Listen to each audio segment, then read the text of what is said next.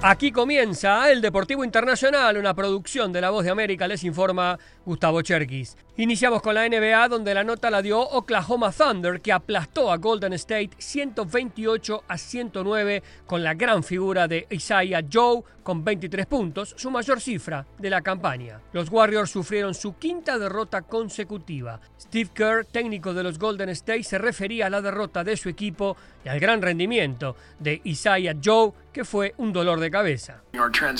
Nuestra transición en defensa fue mala. Perdimos a Isaiah John en la transición todo el partido y no lo ubicamos en todo el juego. Y un tirador como este, si le das una ventaja o una apertura, no te perdona. En el otro encuentro de anoche, Heat prevaleció sobre Nets 122 a 115.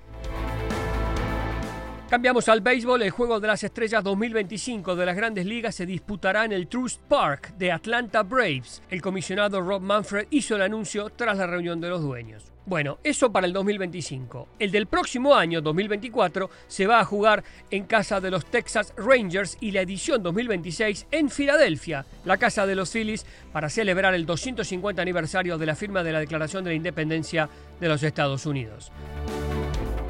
Pasamos al fútbol. La selección de Estados Unidos goleó a Trinidad y Tobago 3 a 0. Pero no se engañen, los goles llegaron recién en los últimos 10 minutos del partido para los muchachos de Greg Belhalter, que no dejaron una buena imagen, pero que con la goleada están casi en semifinales de la Liga de Naciones de la CONCACAF. La revancha se va a jugar en suelo trinitario el lunes.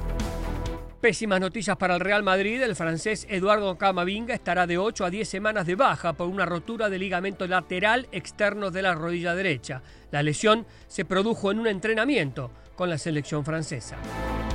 Más fútbol se jugó a la quinta fecha de eliminatorias sudamericanas camino al Mundial de Estados Unidos 2026 con triunfos importantísimos, como el de Bolivia, 2 a 0 frente a Perú, logrando cosechar sus primeros tres puntos, el de Colombia, que se recuperó de una desventaja inicial y venció a Brasil 2 a 1 con doblete de Luis Díaz, y la enorme victoria de Uruguay en Buenos Aires, 2 a 0, un merecido triunfo y además quitando un invicto a Argentina de 14 partidos. Venezuela empató 0 a 0 con Ecuador, Chile también 0 a 0 con Paraguay, en Chile renunció Eduardo Berizzo como entrenador de la selección roja. El martes se juega la sexta fecha y el Tribunal Administrativo del Deporte, TAD, resolvió en España inhabilitar durante tres años al expresidente de la Federación Española de Fútbol, Luis Rubiales, por el beso que le dio a la jugadora de la selección Jenny Hermoso tras la final del Mundial de Australia 2023 y su comportamiento en el palco durante la misma en Sydney.